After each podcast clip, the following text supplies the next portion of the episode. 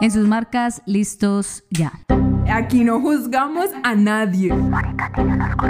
No me arrepiento de nada. Ay, Ay eso es bullying. Oh shit. Here we go again. Bienvenidas Bienvenidos. Y obviamente, bienvenidos. Yo soy Mónica Incapié Y yo, Verónica Gómez Giraldo. y nosotras somos adultas. Asintomáticas. Hoy nos acompaña una invitada que es abogada de profesión, pero el universo le dijo, oye, ¿y si mejor te dedicas a otra cosa en donde vas a ayudar a las personas de una manera diferente? Y eh, antes de que nuestra invitada empiece a hablar, que se llama Lu, ella ya contará mejor su nombre, eh, queremos contextualizarnos. Esto es el, este es el sexto episodio de la tercera temporada y se llama Sanación Akashica. Lu, para las personas que nos están escuchando, ¿cuál es tu Big Tree zodiacal? Eh, bueno, hola a todos. Eh, yo soy signo solar Géminis, ascendente Leo y luna Libra. ¡Tan, tan, tan! Bien. Me gusta, me gusta Sí. esa, esa combinación. Creo que hasta ahora es la persona más equilibrada que ha visitado este podcast en cuanto a su Big Tree. Pues, Sí, ah, no, porque son dos aires. Sí, Mm, tienes sí. sí, aire no, y fuego, aire olvídalo. y fuego. No, y además es sol en Géminis. No, vea. sí, yo no sé si equilibrado sería la palabra que utilizaría. No, eh, de pronto porque se me quedó pegando en la cabeza Libra, Libra, Libra. Sí, es que Verónica tiene una definición bastante extraña de Del equilibrio. equilibrio. Bastante extraña, mal. Bueno, eh, Lu, muchísimas gracias por aceptar esta invitación eh, para participar aquí en Adultas Asintomáticas. Los micrófonos son todos tuyos para que pues primero nos cuentes un poquito sobre tu historia de vida y pues bueno, digamos como eh, cómo llegas primero a, a ser abogada y esos cambios que se van dando en el camino. Hasta ser sanadora akáshica. Sí, bueno, pues, bueno, primero, muchas gracias por tenerme acá. Eh, para la gente que no me conoce, yo me llamo Lucia Cárcano, mejor conocida como Lu Akashika. Em, yo, entonces, mi historia. Esto es como esas preguntas en las entrevistas que uno queda como, no, no sé, pero sí, pero no. Pues voy a hacer como mi mejor intento de, de recopilarlo de alguna manera que tenga sentido. Em, pero pues yo cuando estaba en el colegio, en realidad yo quería estudiar, o sea, a mí me gustaba la noción de ayudar a otros y me gustaba la noción de enseñar. Esas eran las dos cosas que me gustaban. Me gustaba leer, me gustaba hacerme preguntas existenciales y me gustaba escribir. Eso, eso era como el tema. Em, cuando fui a mirar las carreras que me, pues, con las que me sentía más afín, que era historia y filosofía, tuve poco de rechazo a nivel eh, de, de mis papás de esa elección. Y em, en realidad, o sea, ese, esa como digamos pelea mezclado con una semana laboral que tuve con unos historiadores, donde me di cuenta que ni no me, no me interesaban los archivos, no me interesaba eh, como muchas de las cosas que hace como tal un historiador. Entonces fue como, bueno, de pronto no voy a hacer la pelea porque, o sea, como sigo en, este- llevo un año peleando con mis papás por este tema, pero de pronto no es necesariamente lo que yo quiero hacer, por más de que sea lo que quiera estudiar. Entonces, em, así terminé estudiando derecho, pensando como, bueno, yo vengo de una familia de abogados, entonces no es que fuera como ajena en sí a, al derecho y al mismo tiempo, pues, o sea, se me hacía como, pues puedo ayudar a las personas, tengo que leer mucho, o sea, puedo seguir escribir, em, busqué la universidad que yo sentía que tenía menos cosas aburridas, que fue el Rosario, porque tenía muchas clases de filosofía, entonces dije, bueno, esto por lo menos acá. Y, em, y me fui un semestre a estudiar historia del arte en Italia antes de empezar. Entonces, em, Lucia, o sea que tu familia es de, sí, tiene, mi papá es italiano. ya, ok, aquí, eh, ahí mi está. papá es italiano y si son caleños, con- no sé si conocen el pan del italiano en el Peñón. Yo soy la hija del italiano. Pedacito, sí. Sí, mi papá es italiano, entonces, bueno, me gradué, me fui a vivir a Italia y estuve, pues viví allá ese semestre, feliz estudiando historia del arte, pero volvía mucho a, a la misma pregunta de siempre, como me gusta mucho aprender de estos temas, pero trabajar, o sea, eh, no era algo como, no sé cómo explicarlo, era como, pero ya el trabajo, trabajo, no, eh, no me mataba tanto, que es un constante en mi vida, me gusta mucho estudiar, pero No me como, gusta trabajar. sí, no me gusta tanto trabajar. Mira, eh, Eh, somos tres. Sí. Sí. Y bueno, entonces entré a, a Derecho y los primeros semestres pues me pareció todo muy chévere porque había mucha filosofía y mm, en realidad Derecho tiene unas preguntas existenciales muy interesantes, ¿no? ¿Qué es la justicia? ¿Qué, qué lo, o sea, qué es lo correcto? ¿Qué, qué es lo moral? ¿Qué es, em, no sé, el poder? Todas estas como grandes preguntas. Y pues me gocé mucho los primeros semestres, ya hacia el final de la carrera, que eran ya cosas eh, más abogadescas, ¿no? Ya era más de procesos y pues, demandas y cosas, ya no me parecía tan chévere, pero ya ahí estaba pues ya bastante metida, ya llevaba gran parte de la carrera y en esa época empecé a trabajar en temas de justicia penal internacional, eh, que es todos los temas de víctimas, todos los temas de conflictos armados, que abría entonces la puerta a otras, muchas otras preguntas existenciales, ¿no? Sobre eh, qué lleva a la gente a cometer estas situaciones, cómo sobrevives estas situaciones eh, de trauma tan fuerte, cómo llegas a crear una situación de trauma, o sea, como, estos eran mis dos temas, como cómo sobrevive una persona a una situación, por ejemplo, haber sido secuestrado, o sea, tú cómo sobrevives eso, y al mismo tiempo, cómo llegas tú al punto de secuestrar a una persona. Entonces, Claro. sí, eso era, eso era, eso era como mi, mi, mis temas de investigación, o sea, cómo, cómo llegamos a esta situación y cómo las personas que vivieron esta situación la sobrevivieron. Em, y pues la verdad, el tema me apasiona, o sea, al día de hoy me encanta, pero, eh, y tengo incluso papers publicados y las vainas, y, y trabajé como un tiempo en investigación de estos temas, pero después llegó la realidad nuevamente de que los trabajos que conseguían no eran realmente las cosas que yo quería hacer.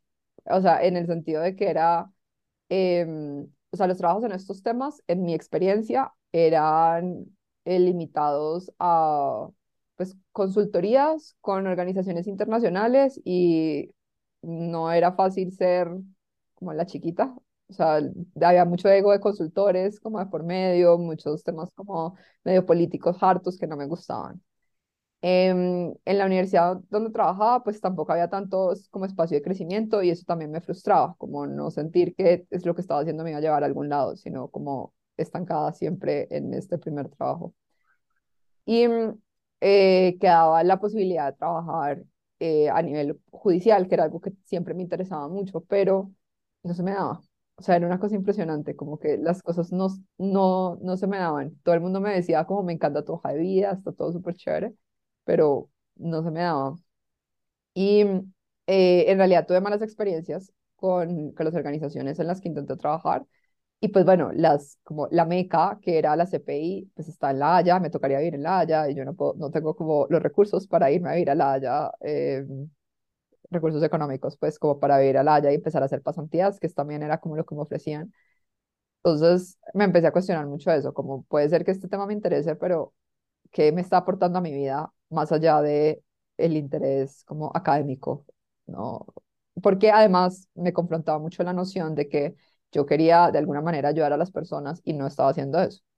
No estaba haciendo eso porque las consultorías en las que estaba trabajando, claro, pagaban bien, pero al mismo tiempo, o sea, pagar toda esa plata por una investigación y, o sea, podríamos estar ayudando a las personas sobre las cuales estamos investigando, ¿no? Claro. En vez de, o sea, o sea, chévere que me paguen, yo no estoy diciendo que no, solamente que era como no entiendo, o sea, eh, hice una investigación de trata de personas y pensaba mucho eso, como, pues, o sea, el presupuesto que tenemos acá es gigante y estamos, o sea, y, y pues yo sé que es válida la investigación, pero esto se va a archivar, o sea, esto, esto lo va a leer, el, no, ¿quién lo va a leer? Alguien en el ministerio en algún punto y después esto se va a archivar y en cambio hay víctimas reales de trata de personas que podrían hacer, o sea, sabes, como que podríamos hacer algo real en la frontera con, con, con este presupuesto.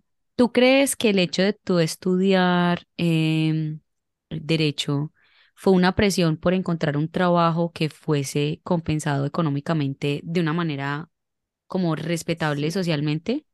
sí, o sea, digamos que yo, claro, la, el resumen de la pelea con mis papás era que ellos pues querían que yo tuviera eh, como buenos, o sea, desde su idiosincrasia ellos querían que yo tuviera buenas eh, como oportunidades laborales que me permitieran tener, mantener un cierto estilo de vida.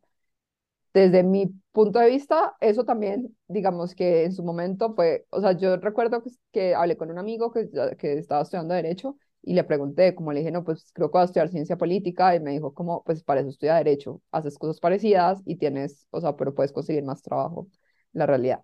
Y sí me, me pegué mucho por eso. Después, ya cuando, o sea, cuando estaba más cercana a graduar, yo ya lo que quería ahí era tener independencia financiera. Y agradecí mucho haber estudiado Derecho precisamente, o sea, y agradezco todavía mucho haber estudiado Derecho porque sí me facilitó mucho tener esa independencia financiera. Em, o me ha facilitado mucho tener esa independencia financiera, que de nuevo es algo, o sea, es parte como de la realidad, ¿no es cierto? Como, no, de pronto no es como lo, lo ideal, pero pues, ajá, sí. Sí, como que hace parte de, de, de vivir en esta sociedad algo Sí, de necesario. existir en este plano. Y Sí, Exacto, de, de cosas de este plano físico, sí. total. Y, y que además, o sea, también aprendí mucho a hacer las cosas con eso, ¿no? Porque al- eh, por- yo me pasé todo este tiempo como con esta superioridad moral de yo estoy trabajando con víctimas, yo estoy trabajando para la justicia, yo estoy trabajando para estas cosas. Y al final lo que me quedó era esta sensación como de, uno, no sé qué tanto estoy haciendo algo con toda esta información, porque también en esa época trabajé con, o sea, con víctimas de violencia de género y violencia intrafamiliar y me daba mucho la sensación cuando yo hablaba con ellas que era como o sea, yo les ayudo, no sé, haciendo la demanda de alimentos o, o poniendo la medida cautelar. Pero en realidad, lo que yo siento que tú necesitas es ir al psicólogo. Y no, o sea, era una vaina súper real, porque era como, o sea, necesito que, o sea, tú tienes que ir a terapia y ir de, ir de la ciudad, reempieza tu vida en otro lado. O sea, como acá, esto que yo estoy haciendo son como pañitos de agua tibia, porque el tema real es que, o sea, que, que, no sé, o tienes el autoestima tan bajo que permite estas situaciones, o vienes de un ambiente tan machista y tan como opresor que ni siquiera te estás dando cuenta, como sigues cayendo en estas relaciones, cada una más violenta y sigues metidas en estos como escenarios. Y yo solamente pensaba como, nada de lo que yo hago como abogada sirve para algo, o sea, Sí, como, o sea, o como, sea, como ir, ir a, ir realmente a la raíz. total. Eh, Porque, o sea, porque todo si no se queda demasiado superficial. em, porque el derecho se queda superficial, o sea, el derecho se queda en, en que ya hubo un problema, ya pasó algo, entonces yo entro aquí y vamos a hablar sobre lo que pasó. Pero a veces de pronto yo no necesito tanto, o sea, que era lo que yo, yo, pues yo a veces pensaba, porque sobre todo porque eran peladitas, o sea, casi todas las que llegaban tenían peladitas, pues, bueno, tenían como 19 20 años. Y yo, bueno, yo tenía 23 24 pero Wow. me parecían, yo decía, estos niños, están- o sea, yo estoy más grande, sí, como yo que soy bebé, soy más grande, estas niñas están viendo estas situaciones y lo tienen tan normalizado porque, claro, a la mamá también le pegaban, a la tía también le pegan, o, ¿sabes? Estaban todas en estas dinámicas tan violentas que no lograban ver más allá de eso. Entonces que yo les decía como, bueno, ¿y has pensado de pronto lo que necesitas es buscarte un trabajo? O sea, o no, porque pues sí, como hacer, vamos, o sea, ¿cómo haces? Pero no tenía tampoco las herramientas en realidad para ayudarlas. Entonces estaba muy frustrada. Eso fue a mis 25. Estaba supremamente frustrada porque sentía que lo que hacía no servía para nada, em, que no estaba, ni estaba ayudando, ni estaba viviendo una vida que me gustara, en el sentido en que pues no ganaba suficiente, llegaba súper corta siempre a fin de mes, eh, no podía, no tenía tiempo para hacer nada porque tenía que tener tres trabajos al tiempo, eh, trabajaba entonces de 7 de la mañana a 10 de la noche, nunca tenía tiempo para irme con mi esposo, y si, si me y si no, bueno, en ese momento no era mi esposo, era mi novio, pero pues eh, sí, como no tenía tiempo como, no sé, como pas- para tener tiempo de calidad y que no implicara que estoy tan cansada que estoy acostada todo el día, como, o sea, ya necesito solo ver Netflix y nadie me hable y yo Sí. aquí E- Era como, como que tu vida giraba en ese momento en torno al trabajo y nada más del 100%. trabajo. Y no tenía tiempo para nada más, estaba haciendo también una maestría y estaba también siempre con esa presión de, pues no estoy ganando lo suficiente, no sé cómo va a llegar a fin de mes, eh, y pues es muy frustrante, o sea, es muy frustrante uno trabajar tanto y no sentir que uno puede llegar a fin de mes. Sí. Eh, em, y ahí pues me empecé a cuestionar como, ahí, ahí pues quedé desempleada, entre otras cosas, pero entonces me, ah, me empecé a cuestionar mucho eso, como pero ¿qué es la vida que quiero tener? O sea, más allá de los temas que me pueden interesar o este, como em, esta creencia como de salvadora, ¿qué es en realidad la vida que yo quiero tener? ¿No? Y mm, ahondado todo eso, tenía, tengo endometriosis y tenía fibromialgia. Em, entonces vivía con muchísimo dolor. Entonces me pasaba, o sea, era la vida como súper sufrida. Trabajaba sin parar, siempre con dolor, no podía tomar pastillas porque entonces no podía trabajar y tenía que trabajar y estaba como en este círculo vicioso, o sea, como de, de todo es harto, o sea, porque todo me duele, porque no puedo comer nada, porque no me puedo parar de la cama, entonces tengo que trabajar desde la cama, no puedo descansar, siempre alguien me está pidiendo algo y al mismo tiempo no siento al final del día que tenga ningún, o sea, que esté haciendo algo en algún sentido, o sea, no siento que estoy ayudando a las personas, no siento que estoy, eh, o sea, no siento, o sea, siento que no estoy haciendo nada con mi vida, como estoy solamente como en esta rueda de hámster. Ujú. En, Y en, en ese momento, digamos que, que vos estabas atravesando todo eso, yo pues también he escuchado eh, tu podcast, que ahorita pues obviamente eh, pues dejas el nombre y todo para que las personas lo escuchen. Tú contabas alguna vez como que llegó un, como eso que llaman el, el punto de no retorno, como que algo pasó y decidiste hacer un cambio completamente para, pues, como de, de algo que no tenía, o sea, pues sí tiene que ver con el derecho, pero a simple vista no. sí, sabes que, o sea, es que en es, cuando quedé desempleada, pues me deprimí un montón, ¿no? Porque pues, tras de que estaba enferma, que me dolía todo, que, o sea, que no tenía plata, y estoy, ahora estoy desempleada, y estar desempleado es horrible.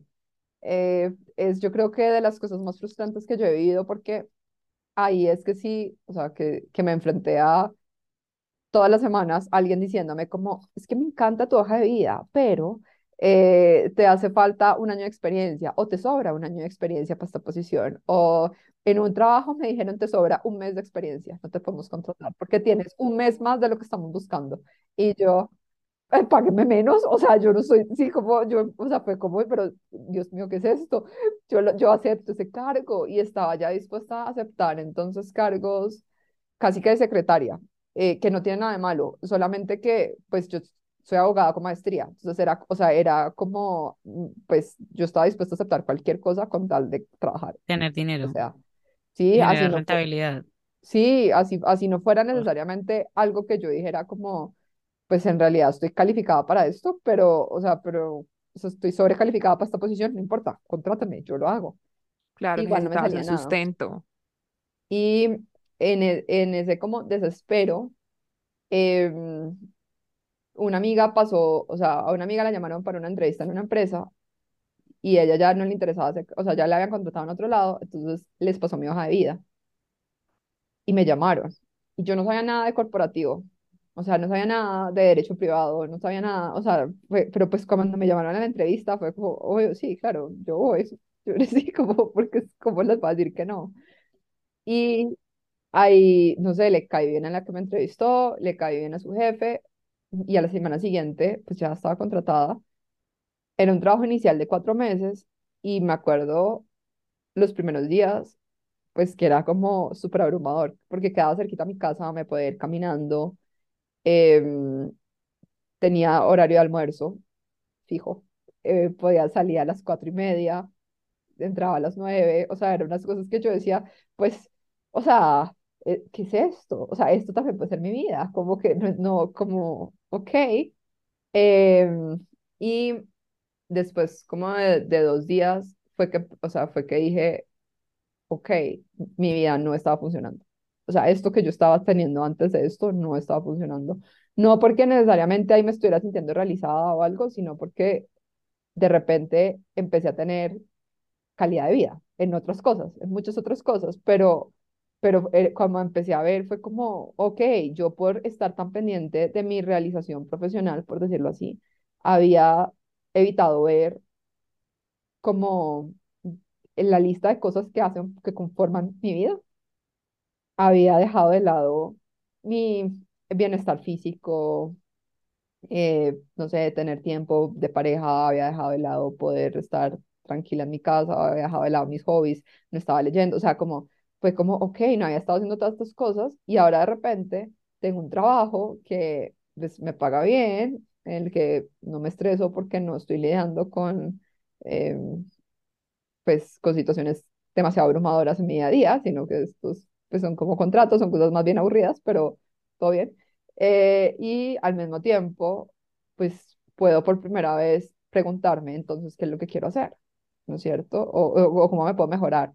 Yo ahí recuerdo esa primera semana que llegué a mi apartamento y le dije em, a mi esposo, pues que en ese momento era mi novio, que si le molestaría que yo estos meses, o sea, como él me estaba ayudando mucho mientras estuve desempleada, económicamente, yo le propuse que en vez de volver como a 50-50, él siguiera apoyándome y yo esos meses me dedicara a, a hacer diferentes terapias.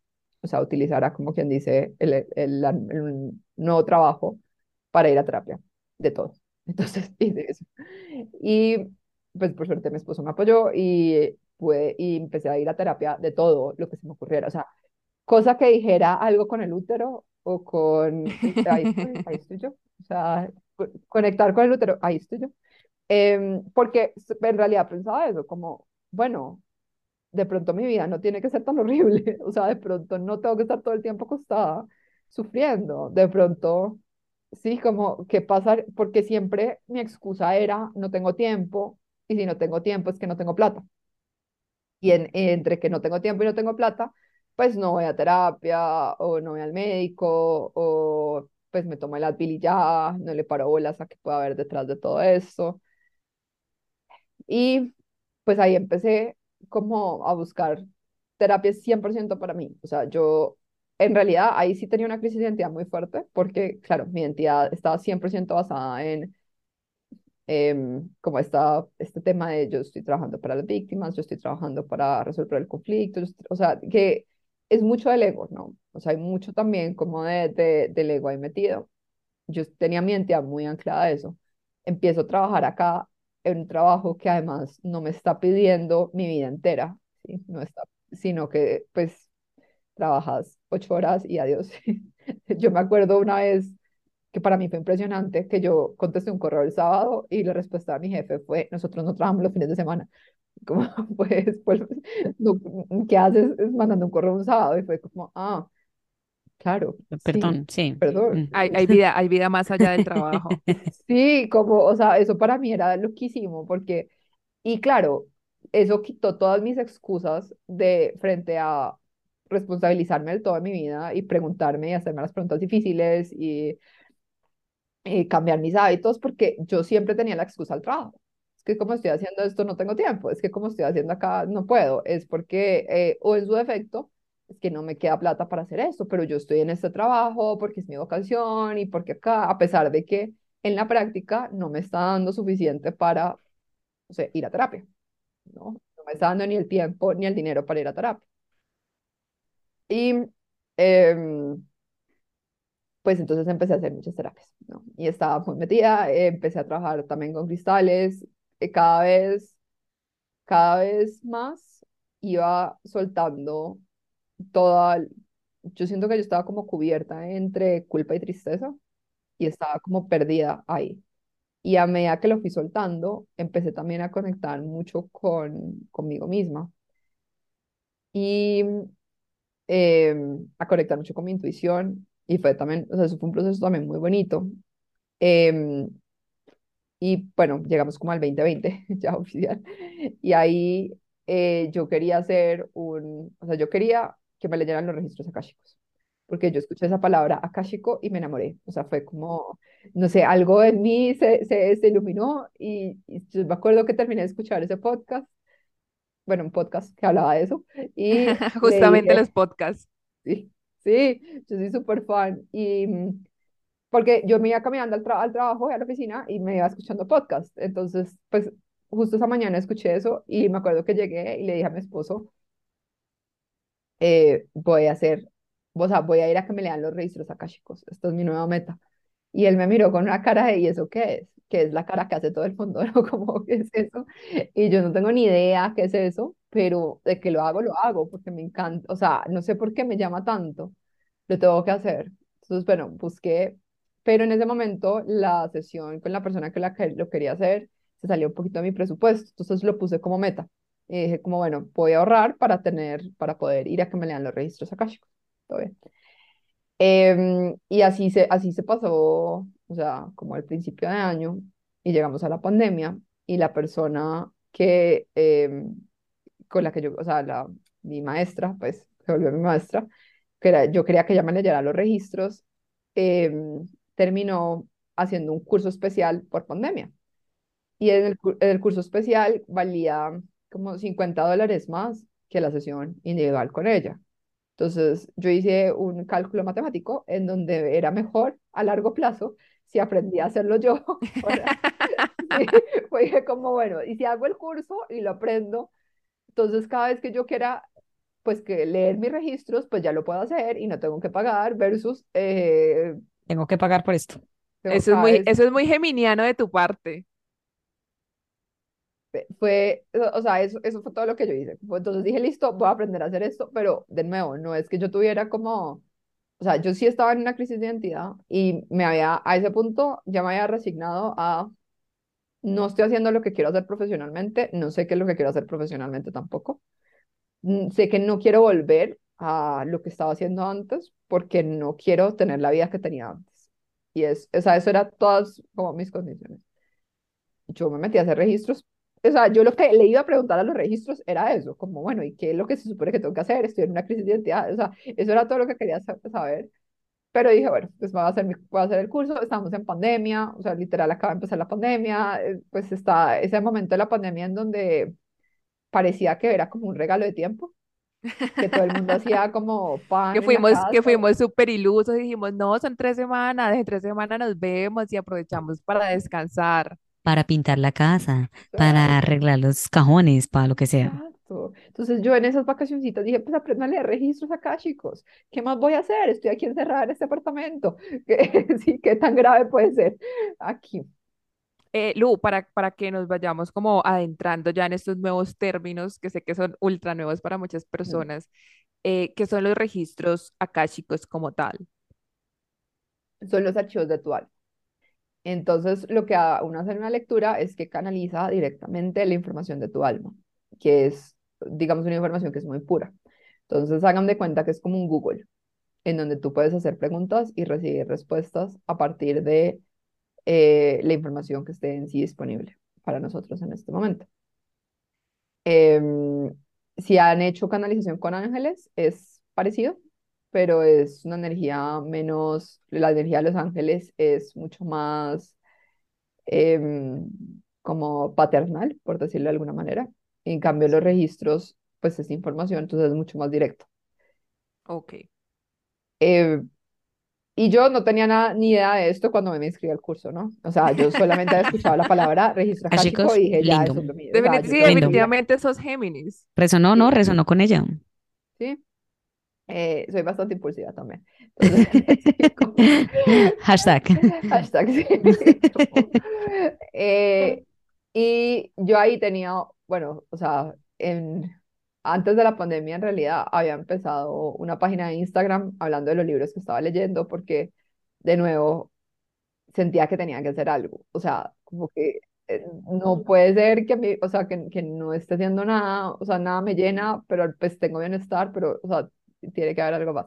Entonces yo estaba con mi página y empecé a, a, pues, em- empecé el curso de registros y mi vida cambió, o sea, fue un cambio de 180 grados después de la, de la primera sesión, o sea, fue como, wow, ¿qué es esto? Pero de todas maneras, yo no es que, o sea, no es que supiera qué era lo que quería hacer con eso, pero como que es, hagan de cuenta en Matrix, la película, la primera, Sí. eh, cuando Neo es que se llama, que empieza a ver como el código en todo, algo así me pasó. Entonces, ya viendo todo eso así, ya no yo no sentía, o sea, no sabía qué quería hacer con eso, pero sabía que lo que no quería quedarme solo yo con eso. O sea, yo sentía que toda esta nueva información que estaba descargando y todas estas nuevas experiencias que estaba teniendo las tenía que compartir de alguna manera. Así no tuviera, o sea, no, no sabía si quería dar sesiones o si quería dedicarme a eso, pero no me sentía cómoda con la noción de que yo me estuviera quedando solo con la información, o sea, que la información quedara como que muriera conmigo, mejor dicho. Entonces, pues yo aproveché mi página de libros y le di también un vuelto de 180 grados y empecé a hablar de eh, todos los temas que iba aprendiendo, ¿no? Todo, toda la, toda la nueva información que iba em, como descargando, todas las nuevas experiencias que iba teniendo y al mismo tiempo, eh, pues ahí yo ya me sentía mucho más tranquila. O sea, aquí ya estamos hablando casi que año y medio después de que estuve desempleada y ya ahí pues ya llevaba entonces año y medio de terapia, año y medio de meditar todos los días, año y medio de hacer yoga, año y medio de, de no estar preocupada por cómo va a llegar a fin de mes, año y medio de eh, haber soltado mucho de, de la culpa, como que me carcomía. Fue como entonces un año de, de- de transición, por decirlo, Mm. como para que empezaras a, a, sí, a unir todas estas cosas que ya ibas dejando, las nuevas cosas que ibas aprendiendo. Sí, porque, o sea, normalmente la gente piensa que a veces los cambios son de, de ya, o sea, Sí, hoy soy. soy eh, abogada y mañana soy astronauta y uno es como, relajémonos, relajémonos. A mí me pasa mucho eso. Me pasa mucho eso, qué pena. A mí me pasa mucho eso, es que yo quiero algo y lo quiero ya. Y quiero, y quiero obligarme a mí misma a llegar ya a la meta, ya. Entonces el proceso me parece aburrido y el tiempo de espera me parece agotador y, y todo el tiempo es como que estoy mirando hacia el futuro y es una presión maluca. para, para que entonces, qué pena que te, que te interrumpa ahí, para que nos vayamos como eh, adentrando ya a, como a- al, al resto de, de, pues como a la parte que ya fue como ese gran cambio de en qué momento vos decís, ok, ahora quiero esto y esto es a lo que me quiero dedicar y, digamos, dejar o, o hacer un poquito a un lado toda esa parte de, de de este trabajo estable, fijo, seguro, que pues habías justamente conseguido y que era lo que te había permitido hacer toda esa transición. Como que en qué momento es como que decís, bueno, ya, fue aquí. Eh, sí, yo sabes, me demoré todo un año en hacerlo. O sea, me demoré desde que aprendí a leer registros, por más de que hablaba en la página, como de, me llegó esta información, o leí este libro, o estoy aprendiendo estas cosas, o estoy trabajando con este cristal, o cosas así. Me demoré casi ocho meses en decir públicamente como, ay, leo registros akáshicos, si quieren me pueden agendar una sesión. Eh, sí, fue como, o sea, me demoré porque igual no tenía claro qué era lo que quería hacer. O sea, solamente, pues, de nuevo, era algo como de mí para mí y no tenía claro si lo quería sacar. Em, lo, es, es- fue como casi que al tiempo de mi matrimonio. Yo me casé en diciembre de 2020 y ahí fue que empecé a eh, como hablar de, de ese tema, porque también, y eso era, eso es algo que siempre he querido como que, o sea, que he querido compartir, que yo no es que esté, a, no sé, como especial en algún, en algún sentido de la palabra, o sea, como, no en el mal sentido, no es como para darme palos, sino como de que no es que yo nací aprendida, ¿sí? O sea, yo no, no es que, o sea, yo chiquita podía tener afinidad de pronto por estas cosas, pero yo también me perdí en la vida y yo también me estresé y yo también manejo la endometriosis y yo también caí en depresiones y yo estaba ahí, entonces para mí era muy importante en mi propio proceso ver personas que yo decía, pues es como yo, que no, o sea, porque a veces a- uno ve estos mega personajes, no sé, em, Eckhart Tolle. Entonces uno dice, pues sí, el man es un putas, pero es que está como para allá en otro nivel, o sea, nada que ver conmigo, yo acá lidiando con mi día a día. Paréntesis, ¿qui- ¿quién es él? Él es el escritor del Poder de la Hora, Ok. es un autor eh, muy famoso, un austriaco creo, pero bueno, o sea, mi punto es eso, uno ve a Oprah y uno dice, bueno, Oprah, pues sí, como, o sea, son toda esta gente que es como, pues sí, tú por allá, bien, chévere, que Eh, eh, levitan. Sí, Sí. gracias por evitar. Yo, en cambio, sí siento que hice como un cambio muy grande, pero desde un lugar como muy, o sea, pero también al mismo tiempo como muy mundano. O sea, no es como que, que, que, que yo haya levitado en algún punto de mi vida y que entonces ahora tú te va a contar, porque como yo camino sobre el agua, puedo hablar de esto. Voy a hacer un pequeño inciso. Esto es que exactamente esto resuena tanto con lo que a mí me raya. Eh, yo ahorita estoy haciendo un curso de coach holística Ok. y a mí me raya la sola palabra decir que yo estoy haciendo un curso de- para ser coach holística porque yo no me siento coach de nadie. O sea, y, y como que yo dije, ¿por qué? Como, ¿por qué? ¿Para qué voy a hacer esto? El ego no también.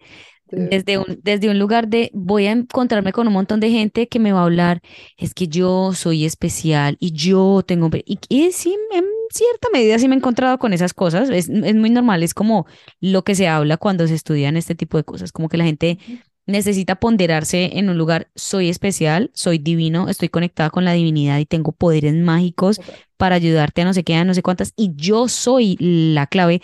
Yo, y entonces mm, a mí esto como que se me parece mucho al culto religioso. Entonces, para mí genera como trauma, trauma, corre.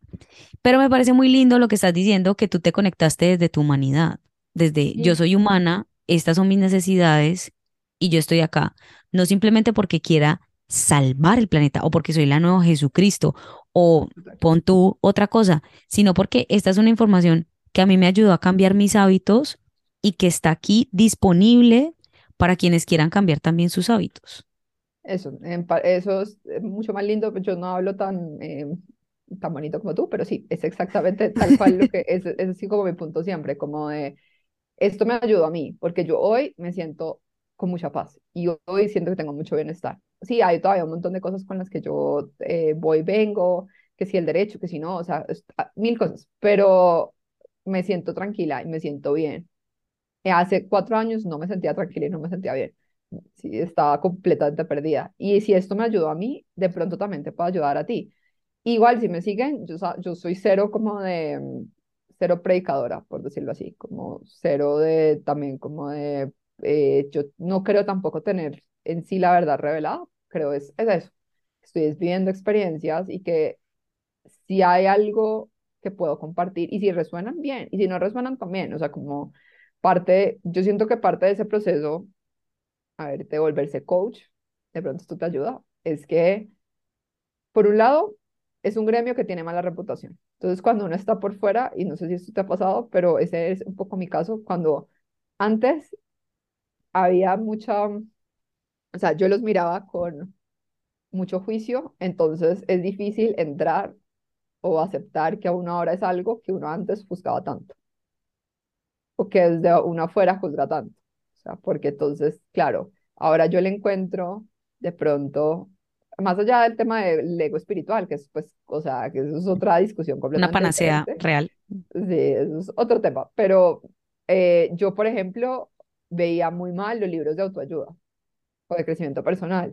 O sea, te- tenía esa concepción de que eso era como, eh, sí, X, o sea, estos libros que leen estas señoras locas, pero que no, o sea, que nada que ver. Y ahora soy como la consumidora principal de estos libros porque, porque sí, o sea, funcionan, ¿sí? Como que eh, ah, tiene, sí tiene información de valor y de pronto hay cosas que digo, no resueno con esto, pero hay cosas con las que sí resueno.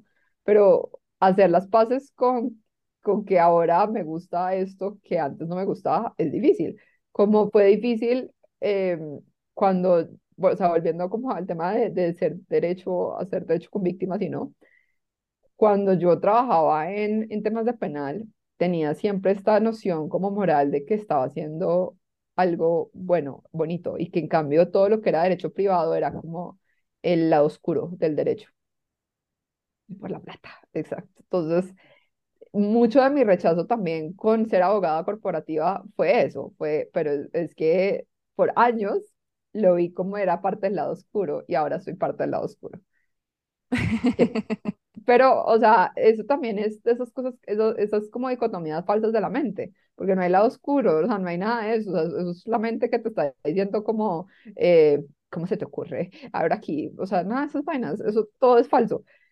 Y yo siento que, o sea, que es que también como sociedad tenemos esta noción de que para poder ayudar a las personas necesitamos también tener como ciertas características especiales, que lleva también al cuestionamiento como de, pero yo qué característica especial tengo, ¿no? O sea, yo por qué algo de lo que eh, eh, a mí me costó mucho eso, o sea, a veces también no comparto, por ejemplo, en mi- mis, mis últimas crisis existenciales no las he compartido tanto en redes y quedo siempre con esa, o sea, porque me llega siempre esa pregunta como, pero ¿quién quiere en verdad escuchar sobre mi rant de diario de si, em, si soy abogado o no soy abogada?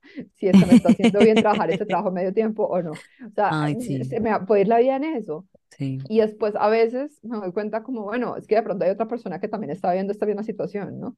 O sea, de pronto no soy yo sola, o sea, de pronto en mi humanidad, así no sea, o sea, si todavía no ha, no ha llegado como a la epifanía sobre qué es lo que voy a hacer con esto, pero de pronto en este proceso en el que estoy, eso también valida las, o, pues, las emociones o las historias de vida de otras personas, porque lo que tú decías antes, a veces nosotros también pensamos que son, o sea, que y yo he sido muy culpable de eso en mi vida, como decir, ahora hago esto y entonces cierro la puerta y toda esta otra parte de mí de repente se cierra.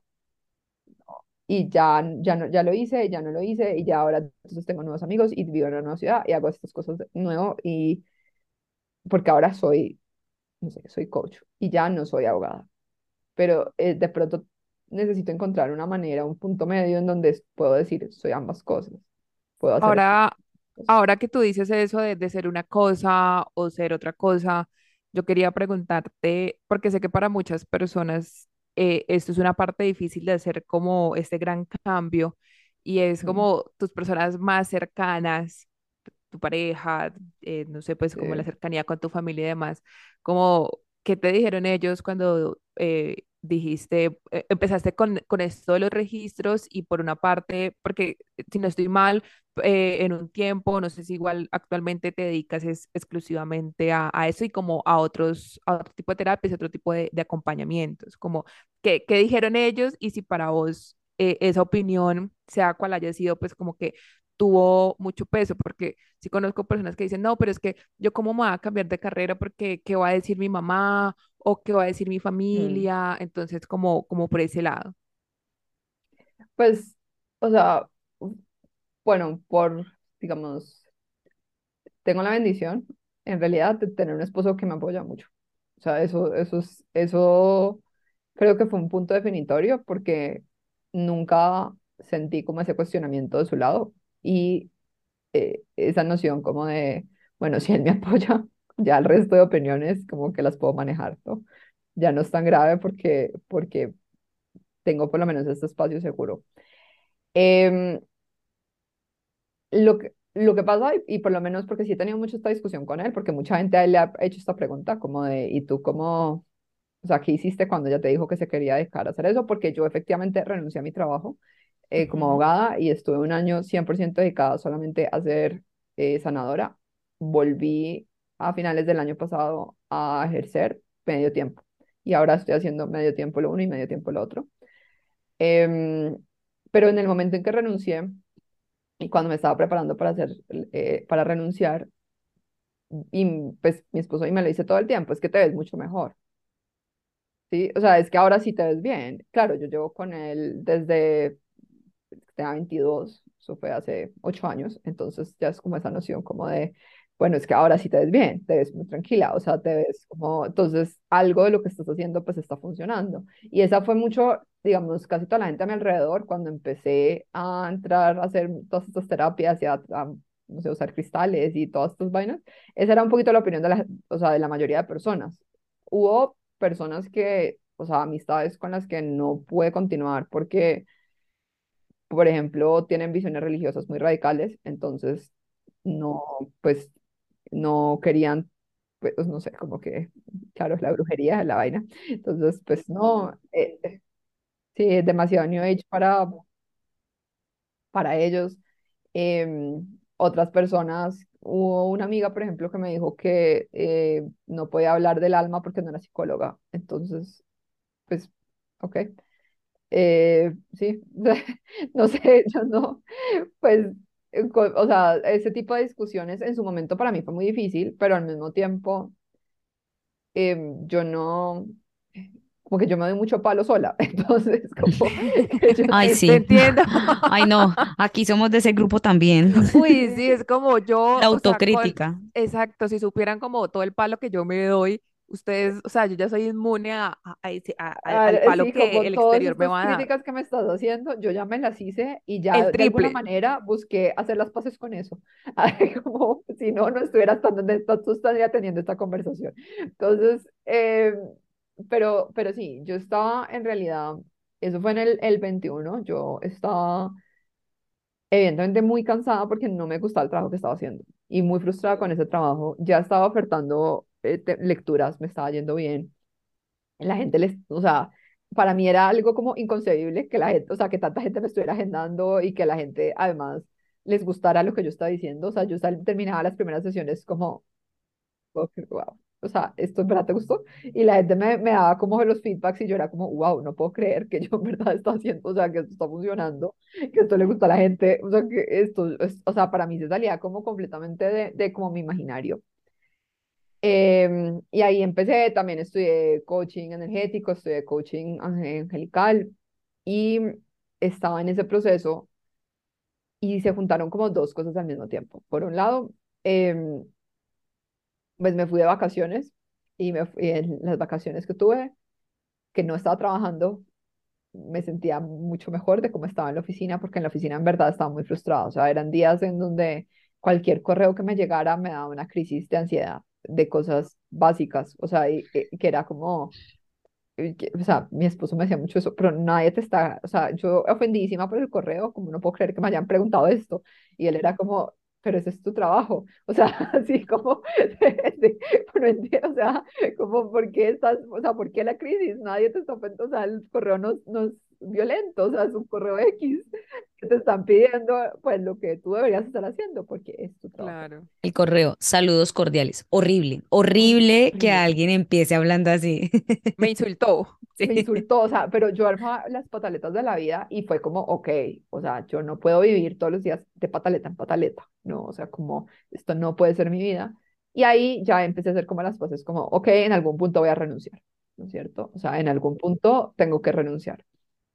Claro, me fui de vacaciones, mis pataletas disminuyeron drásticamente y dije, oh, aquí de pronto hay alguna conexión. Yo quiero vivir de Y vacaciones. sí, sí, aquí de pronto hay algo, ¿no? Como algo con el trabajo. Y en esas, eh, una persona muy cercana a mí em, le dio COVID y terminó en la UCI. Y mientras ella estaba allá, o sea, yo renuncié el día que ella ingresó a la UCI, porque mi, o sea, solamente pensaba como, yo no quiero que se me pase toda la vida poniéndome excusas, no, por no tomar la decisión que quiero hacer, sola, o sea, porque es, esa era eso fue como mi asociación, o sea, fue como para mí una- un llamado de alerta, como em, ella le dio COVID justo en la oficina, yendo, o sea, yendo a la oficina a un trabajo que no la llenaba del todo, porque, o sea, que no, que des- años y años diciendo que quería renunciar, pero no lo hacía, y aquí, y le dio COVID y ahora está en la UCI, y yo decía, yo no, eso no me puede pasar a mí, o sea, e- y ese fue como él, no, o sea, entonces yo, pues voy a hacerlo ahora, sí, y me dio como la ventolera. Ese día, miren, hubo eclipse, que esa mañana hubo eclipse, y esto fue en la tarde, y yo en la tarde renuncié. Dije, Ay, no, no. no, Por favor, no me, no me den más información de esta, por favor, gracias. No le, no le des eclipse, y es- eso fue de esos eclipses, eso fue a finales de mayo, y era como un eclipse Géminis, eh, Sagitario, en, en ese eje. Y yo ese día renuncié, o sea, fue como, no, no, yo, y bueno, sí, o sea, dije, no, no le, no le quiero dar más largas, mm, porque claro, no quiero tener que pensarlo más, porque entre más lo pienso, menos lo hago. Y al mismo tiempo, eh, me, o sea, no quiero, yo siento que a veces se nos va la vida sin tomar decisiones. O sea, yo sé que he dicho que soy impulsiva, yo soy, yo soy impulsiva, pero al mismo tiempo siento que muchas veces no tomamos las decisiones porque, no sé, porque nos aculillamos. O sea, no sé cómo más decirlo, como que nos aculillamos, entonces no tomamos la decisión y después nos damos cuenta, es como, oh, pasaron cuatro años y sigo en este trabajo, o pasaron cuatro años y sigo en esta relación que sé que no va para ningún lado. O, O pasa algo como y súper heavy y es como, mira, esto se pudo haber evitado si yo de verdad hubiese tenido una conversación muy sincera conmigo misma y haber tomado la decisión que sabía que, que me iba a traer como tanto bienestar y esperamos. Y, es como una bola de nieve, ¿no? Y luego es total. como, como, oh, wow, ¿cuándo inició esta bola de nieve? Pero siempre lo, lo supimos. Sí, yo, o sea, yo ya llevaba ahí dos años sabiendo que el trabajo en el que estaba, pues no era mi trabajo soñado. y que tampoco era, o sea, que, que había algo más que yo quería estar haciendo, se empezó a dar el, el- ese algo más, se empezó a mover y dije, pues aquí fue, o sea, voy a coger esta ola, sí, como no, no voy a darle como más largas. Y en realidad no me arrepiento para nada, estoy muy agradecida con la Lucía de ese momento que tomó la decisión em, en su momento, decirle a, o sea, como salir, contarle a mis papás, a mis amigos, fue todo un tema. Eh, no, o sea, sentí mucho miedo de parte de ellos, o sea, como no rechazo en sí, pero sí, em, sí sentía como el miedo de ellos. Hay una frase de Glennon Doyle, que es la autora de Indomable, que es un gran libro, si no se lo han leído, Sí, aquí, de, de hecho, alguien me, me, me lo secuestró, ¿no? Bueno, stop. Es que yo no sé por qué cada invitada, invitado y invi- e invitada trae como una conexión nueva, entre, desbloque- desbloquea una conexión nueva entre Mónica y yo. Pero resulta que antes de yo, eh, el año pasado yo fui a Colombia un mes y regresé, eh, y regresé con la, como con la idea de ya quedarme acá por, un tiempo, pero también fue muchas cosas en mi cabeza, entonces yo dije, no, pero tengo que hacer una maestría, pero tengo que seguir en este, en este programa y tengo que hacer todo esto, o sea, tengo, él tengo que. Mónica me dijo, este libro yo me lo estoy leyendo y pienso en ti, y me mandaba pedazos, fragmentos que le recordaba como a la relación de amistad entre ella y yo, donde hay, donde, pues por ejemplo, cuando se, se encuentra ella con la otra escritora y se vuelven amigas por carta, entonces decía Mónica, somos. Y yo, y, y me dijo, ¿sabes qué? Yo te voy a hacer un préstamo. Pues el préstamo parece que va a ser a cuotas largas, porque yo todavía tengo el libro, ya me lo leí y creo que cada vez que tengo como momenticos así, vuelvo a ciertos pedazos que yo digo, "Ah, ok, esto me gusta. Pues, Es que ese libro es demasiado bueno. O sea, a mí ese libro me cambió la vida en dos. Fue, y es, por ejemplo, ese libro me dio mucho valor. Y la autora tiene un podcast también.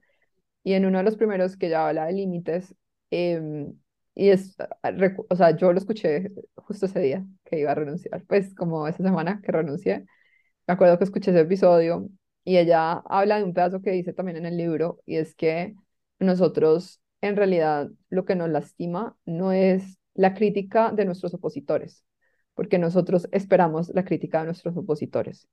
A nosotros lo que nos eh, lo que, como lo que nos vuelve nada, en realidad es el miedo de las personas que están cercanas a nosotros. Sí, claro. em, y eso, y eso en realidad, o sea, sí es un poco así, como yo no es que era, o sea, de la gente, lo que les decía, mis amigas, no todas, o sea, yo tengo todavía muchos amigos que son muy católicos o muy cristianos y que no tienen ningún problema con las cosas que yo hago. Y yo no tengo ningún problema con que, o sea, yo estoy confirmada, yo no, o sea, no es que tenga como un problema con la religión en sí, y tengo muchos amigos muy religiosos que no tienen ningún problema con lo que yo hago. Otros no, otros sencillamente no pudieron, pues no pudimos como tener, sí, como hablarlo y, y la amistad se murió. Pues yo de ellos sabía que ellos no me iban a apoyar, ¿no es cierto? O sea, yo sabía que, que, o sea, como que desde entrada sabía que ellos no iban a compartir mis cosas en historias, yo sabía que ellos no me iban a seguir en redes, yo sabía que, pues, que no iba a tener un apoyo en ese sentido. Em, Y eso las, también hace como, como parte de, de los cambios, porque yo a veces siento que, y, y también hablo por mí, obviamente, como quiero, quiero, ajá, que es como quiero hacer un cambio, pero uno espera que todo siga igual Y entonces a veces, eh, eh, digamos, en, en- este caso tuyo estás hablando de, hubo amistades que pues no, no siguieron y eso es una, una cosa que uno debe tener muy presente. O sea, van a hacer cambios, las cosas re- realmente no van a seguir igual porque da, ese es el punto. Entonces uno también debe decir, bueno, es que finalmente este cambio es, es para mí, es para mi vida, es para mi bienestar, es algo que va a super valer la pena. Entonces, como, pues listo, o sea, gracias por tu amistad, pero es como esa esa nueva faceta de, que, y nueva vida por completo que, que uno va a iniciar. Total, además que, o sea, yo creo que, bueno, por lo menos para mí, eh, yo antes, y de pronto hasta la misma decisión de tomar derecho, eh, fue muy relacionada con la, la noción de ser aceptada, ¿no? Tener un trabajo socialmente aceptado, eh, estudiar una carrera socialmente aceptable, eh, la universidad socialmente aceptada, o sea, todo ese tema, para mí, salir y decir como, bueno, esto soy lo que soy y ya acepten, o sea, pues si me aceptan bien y si no también bien, porque yo no voy a cambiar, no voy a dejar de hacer esto, no voy a dejar de hablar de estos temas, si no me quieres seguir, pues no me sigas, pero yo no estoy haciendo nada malo y me mantengo en mi posición. Fue el aprendizaje de la vida. Y sí, e- en realidad, y no, y mi familia fue, o sea, me apoyó mucho, me, me apoyan todavía, me hacen muchos chistes de, de la bruja y no, que me gustaba Harry Potter y que ahora aquí estoy haciendo estas cosas. Eh, Harry Excelente chiste. Potter, El exe- no. excelente chiste. Sí, o sea, es- esos son todos, o sea, es mi día a día y yo, pues, como bienvenido sean todos estos chistes. Y sí, efectivamente me gustaba mucho Harry Potter y me gusta mucho el presente, entonces veo como eh, mi niña interior feliz ahora de autodenominarse bruja, pero, pero pues eh, también yo creo que parte del proceso y parte de mi proceso personal, ya que hemos hablado pues de mi historia el día de hoy, es pues estar tranquilo con estar parado en tus propios pies, en tu propia piel. ¿no? Me encanta. Como, eh, y en la medida en que uno también, entre más tranquila estoy en mi propia piel, pues puedo escuchar esos miedos, puedo escuchar tus críticas, puedo entender de dónde viene tu opinión y no sentirme tan afectado por eso. Sí, y ya digamos para que vayamos cerrando el episodio, a mí me gustaría que porfa nos hablaras como actualmente eh, esas terapias que haces, porque eh, pues a ver, yo, y esto también debo compartirlo, eh, tuve una terapia, varias terapias contigo, eh, pues de, de TRE, y para mí fue, o sea, un cambio sensacional, y yo soy de las personas que también que cuando encuentra algo o alguien, que me ha ayudado, que me ha servido de X o Y motivo, yo pues lo grito, lo comparto a los cuatro vientos. Entonces, pues ya quería como más como en tus palabras, si porfa nos puedes hablar un poquito de la terapia que tú haces con TRE, con Los Ángeles. Ahora he visto en tus publicaciones que estás hablando bastante sobre las auras y yo como que, wow, o sea, qué, qué, qué lindo todo, todo eso, pero entonces ya como conocerlo en tus palabras como tal. Voy a hacer un pequeño inciso y es que yo el año pasado hice también eh, terapia de respuestas e- espirituales, TRE, y yo le decía, Mónica, Mónica, tú, Mónica, por favor, Mónica, por favor, tú tienes que, pro- por favor, Mónica, esto de verdad, hazlo, mira, es precioso el sa- eh, sanar a la niña interior, no sé qué. Y Mónica, sí, en su momento, que, que yo, que que yo te yo. contacté, que te contacté con, con justamente, fue, fue así. Como yo te digo, tú me dices, hazlo, lo probé, tal cual. No, bueno, eh, muchas gracias. Me alegra mucho que te haya gustado. Em, yo, bueno, trabajo con los registros akáshicos, doy lectura de registros akáshicos, que son canalizaciones, son lecturas de una hora, hora y media, en donde tienes la posibilidad de preguntar lo que quieras frente a tu vida y los registros te responden a través de mí.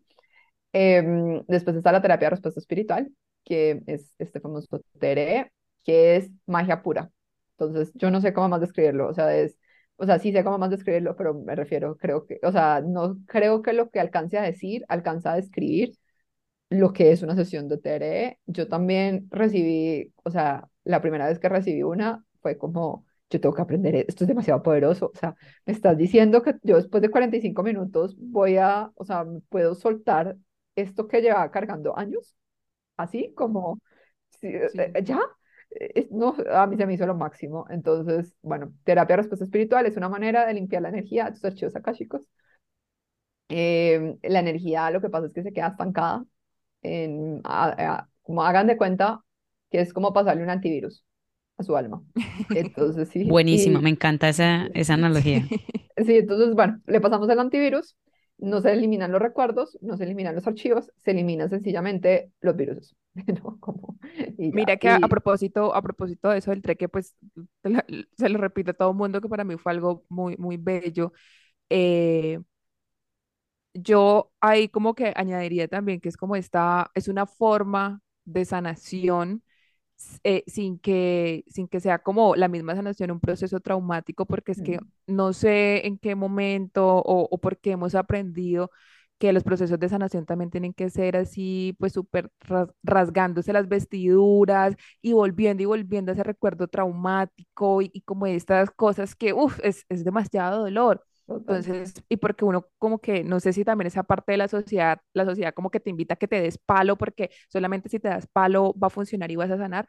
Y yo con el TRE entendí como, mira, yo puedo sanar de una forma tan amorosa mientras estoy conversando con Lu, pues de estas cosas, pero, pero como de, de, de- o sea, estoy sanando y ni siquiera me estoy dando cuenta. Y es como, o sea, en ese momento no, no, no me estoy dando cuenta, pero luego veo todos los efectos que eso trae y es como, wow, es, mira, esto también puede ser, la, la sanación puede ser un proceso lleno de ternura.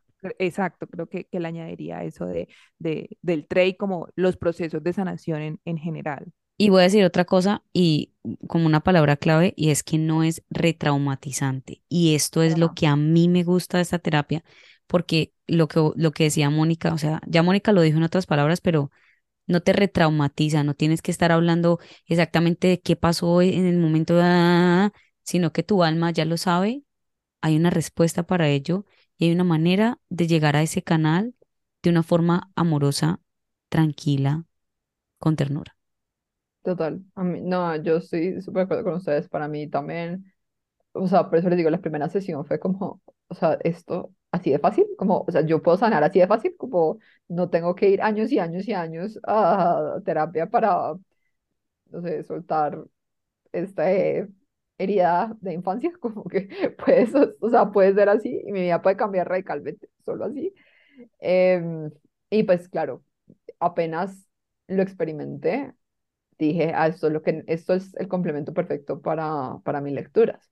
Porque yo sentía que en las lecturas a veces la gente quedaba muy como en el aire, como, bueno, chévere, me acabas de dar toda esta información y ahora qué hago con esto?". Sí, como Total. se supone que ahora tengo que seguir con mi vida, así como tan, Este ¿qué fui yo en el pasado y, y Como no que te sueltan recuerdo. una, una, una bomba de información y uno, ok. Pero ¿qué sigue? Por favor, Sí, como que. Y en cambio acá, pues es- seguimos trabajando con la misma energía de los archivos, pero ya en este, o sea, ya aquí es como para soltar todos estos eh, viruses, siguiendo con mi analogía del antivirus, y pues ya el- pasa igual que con el computador, ¿no? O sea, si tú le pasas un buen antivirus, ya el computador corre mejor porque ya no tiene los viruses que lo están bloqueando. Pues así mismo nos funciona, pasa con nosotros. El tema de las auras, em, yo normalmente las lecturas de registros ve, o sea, que yo veo la obra de las personas. O sea, esto puede ser de pronto un tema para otro episodio. Eh, sí, como de, de, de- como di las, hice las paces con que veía colores alrededor de las personas, pero, o sea, en términos muy generales, ya para no quedarme tanto tiempo acá, pues yo veo las obras de las personas em, y llevo pues años estudiando con otras personas que las ven como las veo yo sobre los patrones que hay en los diferentes colores. Y cuando yo abría los registros, normalmente de las primeras cosas como información que me llegan las sesiones es como, ah, esta persona, no sé, es azul con verde, esto significa A, B, C, D, D. Y a partir de ahí sacaba los temas y hablaba en la lectura, o sea, hablaba la lectura, como a partir de ese punto. Y pues este año dije como, bueno, voy a salir también del closet en este sentido y voy a pues hablar públicamente de este tema de las obras y em, cómo las veo y lo que entiendo a partir de cómo los veo.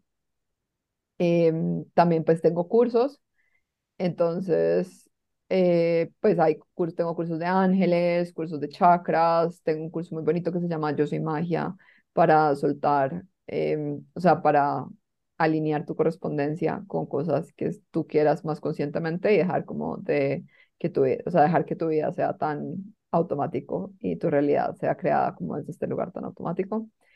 Y, mm, bueno, principalmente eso. Pues bueno, tengo también mi podcast, tengo mi página de Instagram, yo comparto mucha información gratuita em, y que pues también por si quieren como solamente escuchar, a ver qué resuena con ustedes y qué no. Esa siempre es mi invitación, como no me crean nada, cojan solo lo que resuena con ustedes.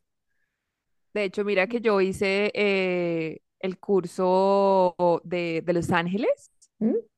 Sí, el, el- que tú tienes ahí y para mí fue como, wow, o sea, fue una ¿Eh? forma muy, muy bonita de, de acercarme a esto después de que Verónica una vez casi la hago morir de la risa, porque, o sea, yo como que lo que uno más o menos escucha, que dicen, pues, como otras amigas que están en eso y todo el cuento, entonces yo le voy diciendo a Verónica como con toda la seguridad del mundo, yo es que no, sí, yo no sé qué cosa, la, la, la, San Arcángel Miguel. Entonces, Verónica, ¿qué? Y, y yo así como, San Arcángel. Y me dice, el Arcángel Miguel. Y yo, ¿no es San Arcángel? Entonces es que no, que no sé qué. Es que, bueno, pues es que para mí es como un, un, un super San Arcángel 3.0, que es el que me acompaña. Y es que te voy a hacer el curso como para, para al menos tener los términos un poquito claros. Eh, La pelada estaba un poquito perdida. Y sigue siendo el chiste interno. Sí, ya. sí, pero obviamente teníamos que compartirlo con Lu, porque yo sabía Mm. con, con toda la seriedad del mundo. Y yo, pues, ¿cómo así que no sabes de qué te estoy hablando? De San Arcángel. Y yo, como, yo, primero que nada, ¿qué tipo de música escuchas? Segundo. Bueno, ¿cómo se llama tu, pod, eh, tu eso, podcast? eso le iba a preguntar yo, que cuál era su pod, que nos diera su podcast y su página de Instagram, que, que para que la gente que nos está escuchando vaya y le siga, y le, le escuche. Hay cosas que son muy interesantes de ahí y que yo estoy segura, estoy de verdad, hay cosas que han resonado muy fuerte conmigo y que a veces se me olvidan, pero luego llegan de nuevo, especialmente también el tema cuando tú estabas hablando de los arcángeles, cómo conectarse con los ángeles como que estas cosas, yo digo, "Uf, esto es, esto es un conocimiento, una herramienta tan bacana para uno empezar a, a desbloquear la idea que tiene, ay, no, es que esto es una vuelta religiosa, tú aquí tienes que pagarle al cura o ir a no sé qué. También hay conocimiento de acceso gratuito que puede resonar contigo. Y que Total. además, y, y que además también lo que decías ahorita, como tú no es que hayas nacido pues como levitando, sino que pues desde tu humanidad fuiste aprendiendo y también creo que es, es una idea que nos, sep- nos puede separar mucho de volver a conectar con nosotros mismos, con la espiritualidad, con el universo, con Dios, como pues las personas lo quieran llamar. Y es que yo no tengo que nacer así, o sea, yo, o sea, como que todo eso habita en mí y puedo iniciar como estos procesos de X o Y manera para, para reconectar, porque es que esa conexión está ahí, pero a veces eh, decidimos ver como hacia otro lado y, y, y pensamos que eso ya es imposible o que si nos apartamos de, de, de la espiritualidad por eh, algún tiempo ya no podemos volver. Y es como, no, mira, o sea, eso, eso va, eso va a estar ahí y tú manejas como tus tiempos y tú decides, pero eso siempre va a estar ahí posible para que tú conectes. No, total, y también hay esta noción como de que es, o sea, de que es algo muy difícil, o sea, de que yo, ah, bueno, por ejemplo, ahora, esta semana me vi con unos amigos y me decían como, claro, es que tú porque te dedicas todo el día a eso y como entonces te dedicas todo el día a eso, es que es como, pues uno no me dedico todo el día a esto. Y dos, es sí, como, esto ya, o sea, Como que nada, esto de, es idealización. Sí, como, eh, o sea, hay que dejar también como de idealizar también como, como, como es esta vida, como yo no es que esté todo el día meditando con los ángeles, no, o sea, no, pues yo también tengo una vida como bastante normal, también pago, o sea, pago las cuentas, ¿no? Como también estoy acá en mi idea como más normal, em, y así como si yo lo puedo hacer, tú también lo puedes hacer, o sea, no, no hay como algo, o sea, no- en realidad no hay algo que nos separe así como tu mente te está diciendo para conseguir las cosas. Eh, mi podcast se llama Buscando la Magia y mi página en Instagram es arroba lu.akashika. Eh, Akashika se escribe A-K-A-S-H-I-C-A. Muy bien. Igual nosotros ahí, ahí la compartimos y te mencionamos eh, en nuestras respectivas publicaciones de Instagram.